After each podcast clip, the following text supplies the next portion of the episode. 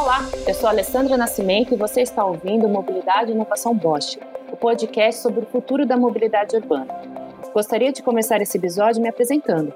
Sou graduada em jornalismo e atuo como relações públicas há mais de 20 anos, sendo 17 deles no setor da mobilidade. Hoje vamos falar sobre como a transformação digital está mudando o mundo onde vivemos. A interação entre o universo digital e o real vem ocorrendo de forma latente, através de um fluxo contínuo de troca de informações, que muitas vezes são imperceptíveis, mas que ocorrem com alto nível de segurança e flexibilidade. Para entender como o setor industrial vem lidando com essa dicotomia, um olhar para o hoje e outro para o futuro, vamos conversar com Bezaliel Botelho, presidente da Robert Bosch América Latina. Seja muito bem-vindo, Botelho. É um maior prazer estar com vocês aqui. Muito obrigado pelo convite.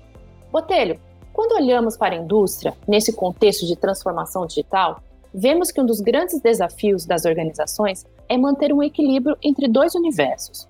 De um lado, é preciso focar nos negócios tradicionais para garantir a sustentabilidade e a continuidade do negócio, e do outro, é necessário olhar para o futuro, investindo em inovações e modelos de negócio que tenham como base a digitalização, a conectividade e o Big Data.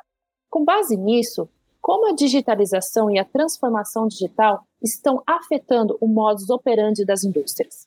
Bem, Alessandra, primeiro a gente talvez entender o contexto. A digitalização em si, ela consiste em tornar um, um processo digital, né? como, por exemplo, as nossas relações com os nossos clientes, interface, com o consumidor. Porém, quando a gente fala de transformação digital, que é o que nós estamos discutindo hoje, ela é muito mais ampla, pois ela vai usar conectividade, internet das coisas e e a inteligência artificial como um meio de você integrar soluções novas, tecnológicas para serviços, desenvolver novos negócios. E na Bosch a gente tem passado por essa transformação digital já há algum tempo, fazendo mudanças não só tecnológicas, técnicas, mas também trabalhando no mindset dos nossos colaboradores, né? de forma consistente a entender o que, que é essa amplidão da digitalização, da transformação digital em todos os nossos processos, em todos os nossos, não só processos técnicos, mas também administrativos. Para dar um exemplo disso, é, nós estamos é, na área tributária, por exemplo, que nós sabemos que o Brasil é um país complexo na área de tributos. Nós criamos robôs, né? Temos com os robôs de automação que a gente chama de RPAs, que tem sido uma tendência muito forte na, nas organizações mundiais, onde nós pegamos os nossos processos tributários e o, adotamos a, a robotização para ganho de, de eficiência, de, de, rentabilidade e também de assertividade nos processos. Né? Nós já temos aí 115 desses robôs atuando integradamente uh, no intuito de otimizar esse processo principalmente do tempo das pessoas na solução de, de atividades complexas uh, tributárias que o Brasil tem. Essa transformação digital ela está ocorrendo também em diversas outras áreas tecnológicas né, da Bosch. Nós temos uh, buscado oportunidades também usando as nossas expertises. Né? Você sabe que a Bosch é uma empresa que detém uma expertise na parte de sensoriamento, de sensores, desenvolvimento de softwares. A nível global, nós temos um contingente muito grande de engenheiros de desenvolvimento de software em vários segmentos das nossas atividades e também da área de serviço. Então, nossa estratégia tem sido bastante ampla de negócio, olhando como aplicar a inteligência artificial nos nossos produtos conectados, seja eles sensores, equipamentos, é, máquinas. Isso a gente chama de praticamente internet das coisas. E aí isso é a base de como nós estamos vendo essa transformação, respondendo a sua pergunta, da indústria como um todo, né? E assim, você trouxe esse cenário da Bosch, mas olhando, né, especialmente para as pequenas e médias empresas do setor automotivo, elas estão se preparando para essa transformação digital? Elas estão conseguindo acompanhar isso? Como que você enxerga essa, esse setor? É, é um processo, é um processo que, é, principalmente as grandes como nós, temos que liderar e ajudar, principalmente as pequenas e médias empresas, pelo menos na base de de fornecedores nossos, né? E temos feito isso, né?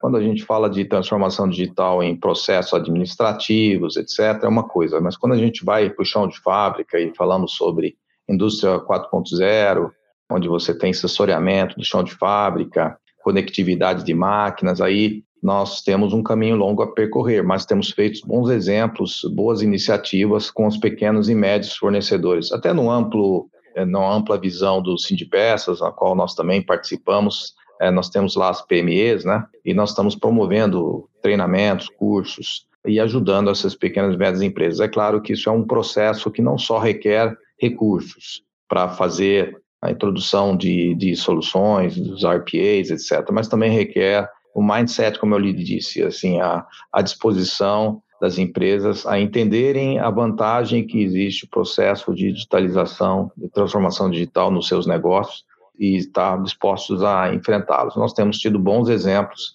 e boas iniciativas no Brasil já. A gente tem visto, né, que a Bosch, especialmente, ela está trabalhando num conceito de IoT, que visa combinar tecnologias de inteligência artificial com a infraestrutura da internet das coisas. Quando efetivamente teremos exemplos dessas tecnologias com esse conceito no Brasil? A gente já tem exemplos por aqui? Olha, é, é, é sem dúvida, saindo do, do, do âmbito só Bosch, você olhar é, como é, essa interação da inteligência artificial, que nada mais é do que você usar Big Data e fazer projeções, previsões inteligentes, usando depois a conectividade, que é no caso a internet das coisas, você consegue atender bem melhor o consumidor. Por exemplo, pesquisas sobre os hábitos dele. Então, se você vai comprar um carro, por exemplo, hoje, você através da inteligência artificial, você sabe exatamente aquele qual veículo que é o ideal para esta pessoa que tem esse interesse através de, de uma análise de dados dessa pessoa de uma forma inteligente, você consegue fazer cruzamentos de dados e facilitar a decisão desse, desse consumidor na compra de um veículo, ou na compra de uma ferramenta, ou na compra de qualquer outro item, é um exemplo da inteligência artificial, né?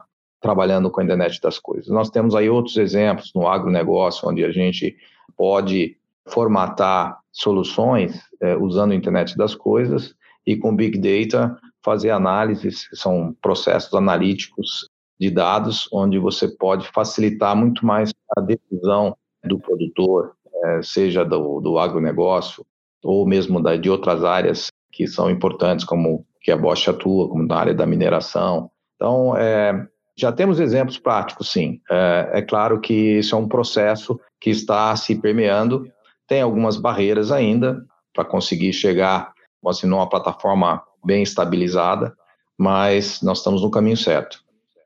Tem uma expectativa, né, aliás, no mês que vem, que ocorra o leilão do 5G. Qual a importância da tecnologia 5G para essa transformação digital que a gente está falando? Não, esse é sem dúvida um, um ponto importantíssimo para a evolução dessa transformação é, digital. Porque um dos grandes problemas hoje, e aí é uma das barreiras que eu quis comentar antes, é a latência, né? É o padrão de transmissão que nós temos, que nós estamos baseados em, em redes muito mais globais, que não são focadas muitas vezes naquela atividade afim que você atua. Então, a transformação ela vai ganhar um impulso muito grande com uma estabilização, com um novo padrão de transmissão que é o 5G. Ah, vou lhe dar exemplos. É, se você trabalha com a indústria 4.0, você precisa ter uma baixíssima latência, uma estabilidade muito grande da transmissão. E com o 5G você tem a oportunidade de ter redes privadas, frequências privadas, para atuar somente na sua, no seu chão de fábrica, por exemplo. É, hoje nós dependemos das redes, vamos dizer assim, públicas, né, para fazer esse tipo de processo digital no chão de fábrica. Então, vai trazer uma série de vantagens, é só um exemplo. Porém, é, eu creio que também no uso do consumidor, principalmente em áreas onde você não tem uma concentração tão grande do uso da internet, mas que você tem processos importantes na cadeia de valor que precisam ser feitos através da internet das coisas, da inteligência artificial, você vai ter também a oportunidade de fazer uma rede privada. Um exemplo, uma fazenda que hoje é tecnificada, ela depende de uma rede pública e se você tem latência, se você tem problema de queda de rede, etc., é muito difícil essa fazenda ter um, um atendimento tão rápido e prioridade dentro do, do tema. Com a 5G, ele pode ter uma rede privada e, com isso, ele vai ter uma baixa latência e ter uma, uma facilidade muito maior de, nos seus processos tecnificados numa fazenda, um exemplo. Então, a rede 5G, que já é uma realidade fora do país, é, lá fora e eu acho que esse leilão vai trazer uma, um importante impulso às nossas bases tecnológicas aqui no Brasil. Isso nos é muito bem-vindo, né? Nós uh, queremos que os nossos produtos também estejam conectados. Uh, existe estatísticas que mais de 70 bilhões de coisas estarão conectadas com o 5G, isso num período baixo de quatro anos. Então, o que veremos pela frente com o 5G é uma transformação muito grande. É, se nós estamos felizes com o 4G, já fazendo muita transformação, como fazemos até hoje, com 5G a coisa vai ter, um, vai ter outro patamar de oportunidades tecnológicas. É, e pelo visto, o 5G ele vai trazer essa transformação para toda a sociedade, né? desde a indústria até o consumidor final, que ele vai poder ter na mão dele, no celular, uma rapidez, um, uma facilidade de acesso a vários serviços. Né? A expectativa é bem grande em relação a isso. Botelho, você também é o presidente da AIA, né, da Associação Brasileira de Engenharia Automotiva. Na sua opinião, qual é o papel da engenharia brasileira nesse processo de transformação que estamos passando? É fundamental, né? essas criações, inovações, elas nascem na base de um conhecimento de engenharia forte. E o Brasil, historicamente, nessas últimas décadas, criou uma indústria forte, uma engenharia forte, principalmente na área da mobilidade. Apesar de todas as dificuldades eh, e crises que passamos, nós temos uma engenharia hoje que compete com o mundo no que diz respeito à competência. É uma engenharia altamente flexível, adaptável. Nossos engenheiros são bem, são bem formados e atuam hoje em temas globais, não é? É? Principalmente quando a gente fala de indústria da mobilidade, indústria automobilística, que a gente atua forte, a engenharia que compõe aí a Associação de Engenharia Automotiva, a EA, ela tem mostrado é, a sua competência nos momentos importantes, por exemplo, na, na definição técnica de legislações, não é? Definição técnica de programas na área automotiva, como esse último, Rota 2030, né, delineando aqui tecnicamente um, uma estrada, né, um roadmap, que a gente fala de, de produtos totalmente viáveis para nossa, importantes também para a nossa economia brasileira. Ou seja, a engenharia, papel fundamental, a digitalização tem permeado as atividades da EA, essa transformação digital, que está virando base para também tecnologias disruptivas que estão chegando também no nosso país, que precisam ser, vamos dizer assim, transformadas em soluções que se adaptem também uh, ao nosso país, a aptidão que esse país tem e também né, a força né, do, do país em relação à tecnologia que precisam ser desenvolvidas para futura exportação, por exemplo, para inserção no contexto global. Então, eu viria a Associação de Engenharia Automotiva um, um asset que nós criamos uh, já há mais de 35 anos no país, onde aglomeramos todas as cabeças pensantes e competências pensantes uh, de engenharia para buscar soluções brasileiras, soluções locais que podem impactar no mundo. E aí temos vários exemplos. Então, fundamental ter uma engenharia forte, um país que cresce, é um país que inova, é um país que tem a sua própria capacidade e competência de criar. Então, nós precisamos cada vez mais fortalecer essa base é, dos negócios que é a engenharia.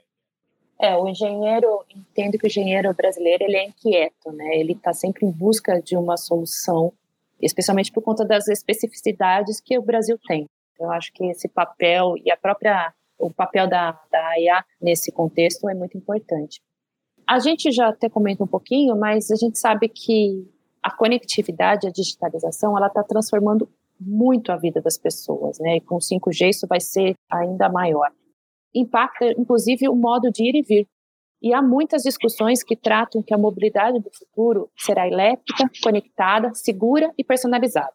Inclusive, já temos inúmeras soluções que focam nesses pilares, né, por conta da mudança ou do perfil do usuário e mesmo a preocupação por uma mobilidade mais sustentável. Com base nisso, Botelho, é possível traçar um cenário de como será a transformação digital.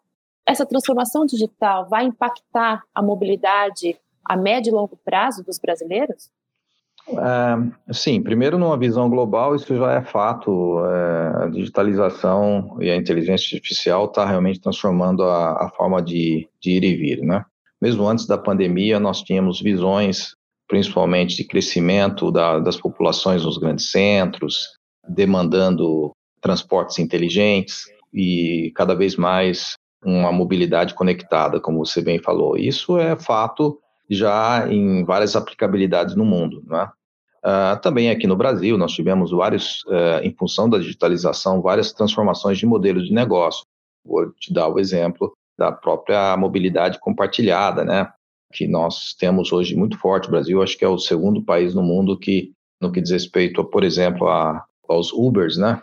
como evoluiu. Né? Então, é claro que a pandemia trouxe também uma reflexão sobre isso, né, nas formas de modelo de negócio, mas ela trouxe também um, um avanço muito grande na forma da mobilidade, não só de pessoas, mas também de cargas, de produtos, né? É, se você pensar agora na, nos deliveries, na, no sistema comercial e-commerce, né? Como isso evoluiu nesses últimos dois anos e demandou digitalização e tecnologia. Então, é, a mobilidade não é somente o que está no veículo, tem tudo o que é composto em volta da, da mobilidade, os serviços, isso tem impactado muito forte. As tecnologias disruptivas, elas uh, estão acontecendo justamente porque a digitalização está tá sendo a base e está viabilizando isso, né? Isso é o que a gente tem percebido no mundo. E isso vai vir para o Brasil, já está no Brasil e, e já está mudando os hábitos do consumidor, mudando a forma como nós decidimos a mobilidade e como decidimos o serviço da mobilidade. E quando a gente olha para a sustentabilidade, né, que esse é um dos pontos sobre a mobilidade do futuro, quais os avanços previstos, especialmente na introdução de novo, na área de combustíveis, né, de novos combustíveis e de controles de emissões? O que, que a gente pode esperar? Bom, eu acho que nós estamos num, vamos dizer, num caminho sem volta, que é a eletrificação onde os, a mobilidade, ela no futuro, ela vai ser elétrica. Ela não vai ser mais a combustão por uma questão óbvia, que é a exigência, a forte necessidade de redução das emissões de, de gás de carbono, de CO2 e o consumo de combustíveis fósseis. É, isso é uma preocupação mundial e a Bosch é uma empresa que está totalmente inserida nesse contexto. Nós temos buscado não só na mobilidade tecnológica, mas também no nosso, na nossa produção. Nós temos, eh, o ano passado, adquirimos a neutralidade de carbono eh, em todos os nossos processos produtivos e nós queremos até 2030 reduzir mais 15% da emissão de CO2 nos nossos processos de uma forma geral. Então, isso não é só a Bosch, eu diria, todas as empresas estão buscando esse, essa meta e com isso você começa a buscar tecnologias diferentes, e a eletrificação é uma delas, é? como também depois o veículo autônomo conectado, onde você traz mais segurança, inclusive para condução da mobilidade. Mas, uh, ficando no tema da eletrificação, a grande questão que está hoje sendo feita a nível global, e eu acho que o Brasil tem tudo para ser um protagonista e participar forte dessa discussão, é de onde vem a energia elétrica. Né? Não adianta nada você colocar um dispositivo como um veículo elétrico na rua e você abastecer ele de fontes não renováveis. Né? Então, essa visão de olhar desde a fonte da energia elétrica até realmente a roda do veículo tem sido a, a máxima na, no desenvolvimento tecnológico mundial. O Brasil está nesse contexto, é, eu diria, de, um, uma forma confortável, porque ele tem 80% da sua energia elétrica hoje, na sua matriz, ela provém de fontes renováveis, como a energia é, das hidrelétricas, mas também a eólica, solar, é, nós temos também pouca coisa, mas temos a energia nuclear, e nós temos é, uma fonte tão rica para geração de energia que já usamos hoje nas, nas usinas, que é o etanol, vindo da cana-de-açúcar. Hoje, para você ter uma ideia, nós já produzimos esse ano por volta de 34 bilhões de litros de etanol, quando antes da, por exemplo, do advento dos veículos bicombustíveis, nós produzimos cerca de 14 bilhões de litros. Então, nós contribuímos muito forte para essas tecnologias, uh, usando a tecnologia da biomassa, também do biodiesel, né? como também alternativa, e também do gás natural. Então, eu vejo que a direção é eletrificação, agora, da onde vem a energia elétrica, essa é a discussão, e nós sabemos que lá na frente, e a Bosch tem trabalhado forte nisso, a célula de combustível movida a hidrogênio vai ter um papel fundamental para que a gente possa ter neutralidade 100% de CO2, por exemplo, no horizonte de 2050. É uma estrada longa até lá, e por isso nós vamos ter que, no começo dessa estrada, trabalhar com todas as alternativas que temos, seja no motor a combustão, motores híbridos e veículos elétricos advindos de fontes renováveis na, no recarregamento da, das baterias, de forma que nós possamos, de uma forma global, buscar essa redução de CO2. O Brasil tem um papel importante com o etanol e nós acreditamos que, mesmo nesse futuro, lá na frente, na célula de combustível hidrogênio, nós poderíamos estar gerando é, hidrogênio de fontes renováveis, como, por exemplo, o etanol. É, e é isso que tem se debatido hoje de forma bastante intensa na comunidade científica e também é, em discussão com o nosso próprio governo. Nosso governo brasileiro lançou aí o hidrogênio o combustível verde, né? Como meta importante, nós vamos estar colocando recursos federais para esse desenvolvimento. É, Alessandra, se você quer fazer parte ser protagonista do futuro, você precisa ter uma política de Estado bem definida para isso. E isso mostrou muito países como Coreia, a própria China. Então, nós temos que também ter essas políticas uh, públicas com fomentos a esse futuro lá na frente e por isso eu acredito muito que nós uh, estamos no momento certo para entrar nesse barco de forma bastante intensa na busca de usar o, a biomassa, temos o, o Renova Bio, integrar isso com os programas de governo voltados à Rota 2030, ou seja, com tecnologias que aumentam a eficiência dos motores, além da segurança veicular, tem toda a eficiência, e aí nós vamos trazer várias soluções, é, motores híbridos com combustível etanol usando o conceito do flex, é? onde você diminui a bateria e tem muito mais o combustível líquido no, no tanque do carro, abastecendo essa bateria através de um motor a combustão e fazendo também a propulsão do motor com motor a combustão em combinação com a bateria. Então essas essas tecnologias elas vão tomar uma forma mais intensa, na minha opinião, daqui para frente no Brasil. Até nesse aspecto né, que você trouxe né, sobre o combustível verde, né, o etanol, salado de combustível, para a gente finalizar, você acha que o Brasil, por ser um país continental, né, a gente tem uma área imensa de terra, do sul ao norte do país, você acredita que o Brasil ele vai ter capacidade, sei lá, no, no longo prazo, de migrar para o carro elétrico? Ou a gente vai estar concentrado, é, o uso do carro elétrico vai estar concentrado nos centros urbanos? Como que vocês enxergam isso, até mesmo a indústria automotiva como um todo? É, é, assim, dentro de um horizonte de 300 quilômetros, num raio de 300 quilômetros de autonomia, nós já temos hoje carros elétricos é, disponíveis e que vão atender muitos centros urbanos. É, e o Brasil, como você bem falou, é um país continental, de tamanho continental, então e grande parte do nosso transporte de carga, mais de 60%, roda em rodoviário. E aqui você vê, são várias soluções. E você pode rodar com carro elétrico, desde que ele esteja sendo abastecido com fontes renováveis, você pode ter uma autonomia hoje de 300 uh, ah, quilômetros com tranquilidade, com mobilidade. Hoje já existe essa tecnologia usando bateria. Se você for para acima disso, até uns 600 quilômetros, você já tem que ter realmente um motor a combustão, uma hibridização desse motor a combustão, usando é, fontes renováveis, né?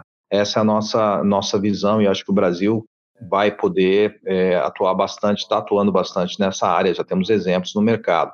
Acima de 600 quilômetros, que aí entra realmente o tema do transporte de carga, nós temos também tecnologias, que é o que nós estamos desenvolvendo hoje, que eu creio que vai impactar daqui 10, 15 anos, o Brasil, que são as células de combustível uh, usando hidrogênio. E eu acho que a discussão de levar energia, ou mesmo hidrogênio, para todos os cantos do país, é uma coisa que está na nossa mão, por exemplo, através dessa geração de hidrogênio usando o etanol, que, que é o que nós estamos querendo desenvolver é, no sentido nacional, de buscar uma solução nesse caminho porque nós temos hoje uma infraestrutura já pronta que o resto do mundo não tem. que precisa criar ainda. É, e nós temos a vantagem de estar usando algo que seja, como disse, totalmente renovável, inclusive com um impacto positivo na, na pegada de carbono. Então, eu, eu creio que nós vamos ter, para distâncias é, menores, estou aqui dando um exemplo, 300 quilômetros, por exemplo, temos, vamos ter bastante opção, alternativas para os veículos elétricos, e acima disso nós vamos ter opções, é, ainda necessidades com os veículos a combustão. É bom dizer que o mesmo veículo a combustão ele tem muito potencial ainda na redução de CO2. Nós temos muitas tecnologias que podem fazer ele muito mais eficiente, mesmo ainda quando ele ainda usa é, gasolina, mas quando ele vai para o uso do, da biomassa, do, do etanol, é, ele traz, ou mesmo do biodiesel, ele traz uma série de, de vantagens. Então, eu acho que, como eu sempre digo, nós vamos ter uma, um pupurri de soluções tecnológicas, vamos ter que usar todas elas se nós queremos realmente reduzir as emissões. E fora o ponto que, que tem sido discutido, é, Alessandro, nós temos hoje no mundo 1,2 bilhões de veículos rodando, pela estatística que conhecemos. É, se nós conseguirmos colocar combustíveis verdes, combustíveis renováveis para essa frota circulante de alguma forma, ou trabalhar com a renovação da frota com muito mais intensidade, nós vamos trazer um benefício na redução de CO2 muito mais rápida, para assim, um atingimento da meta muito mais rápido. Então, é algo que tem que rodar em paralelo, não só as tecnologias novas que serão introduzidas mais para frente, que demoram às vezes para fazer escala e fazer um efeito na redução de CO2, mas nós temos a frota circulante, que precisa ter uma atenção muito especial, é mais fácil, mais rápido de você atingir é, uma redução da pegada de carbono se nós trabalharmos com tecnologia e, e, claro, com decisões claras de renovação de frota. Então a gente pode imaginar que, assim, apesar do a gente está falando de mobilidade elétrica, enfim, né, futuro, mobilidade do futuro, ela vai passar, de uma certa forma, pela digitalização, pela transformação digital. Se não for no carro, a indústria que vai estar provendo essas soluções, ela estará digitalizada e, e ter toda essa transformação digital. Perfeito, não, sem dúvida. Seria isso mesmo. Como de, nós acreditamos que a fábrica do futuro, ela, ela vai ter somente paredes, é, o resto, tudo que acontece dentro dela, através da digitalização, ela vai ter uma mobilidade, uma flexibilidade enorme os processos vão mudar, as competências, é, que eu acho que é importante dizer, é, produtivas vão mudar, já estão mudando. Hoje nós percebemos isso é, já com investimentos altos que foram feitos nesses últimos anos aqui no Brasil, principalmente na área de montadora, nós mesmos na Bosch. os investimentos já são ligados à digitalização, a processos digitais na montagem, né, nos processos de, de produção de um veículo é, já usam todas essas tecnologias e, e com isso aumenta a, a, exigência de competências também é, dos, dos colaboradores, né? Isso tem acontecido. Hoje temos pessoas no chão de fábrica altamente competitivas, é, competentes no que diz respeito à tecnologia. Então, é um processo que é, eu creio, Alessandra, que está no começo. A digitalização ela veio de uma forma alguns anos atrás lenta, com com a internet, não é? Onde o mundo ficou plano, trouxe comunicação é, rápida para todos. Hoje temos tudo na nossa mão através do, do celular. E é impressionante que vamos ver daqui cinco anos. É, nós vamos ter um mundo bem diferente daqui cinco, cinco anos, graças à, à digitalização. Muito obrigada, Bezaliel Botelho. Foi um prazer. Obrigado pela entrevista. Eu sou Alessandra Nascimento e este foi o Mobilidade Inovação Bosch, o podcast sobre o futuro da mobilidade urbana. Nossos programas são mensais, sempre na primeira sexta-feira do mês. Este podcast é uma iniciativa da Bosch. Acesse bosch.com.br. Lembrando que Bosch se escreve com SCH. O podcast Mobilidade e Inovação Bosch é produzido pela agência Digital. Acesse digitale.com.br/podcast.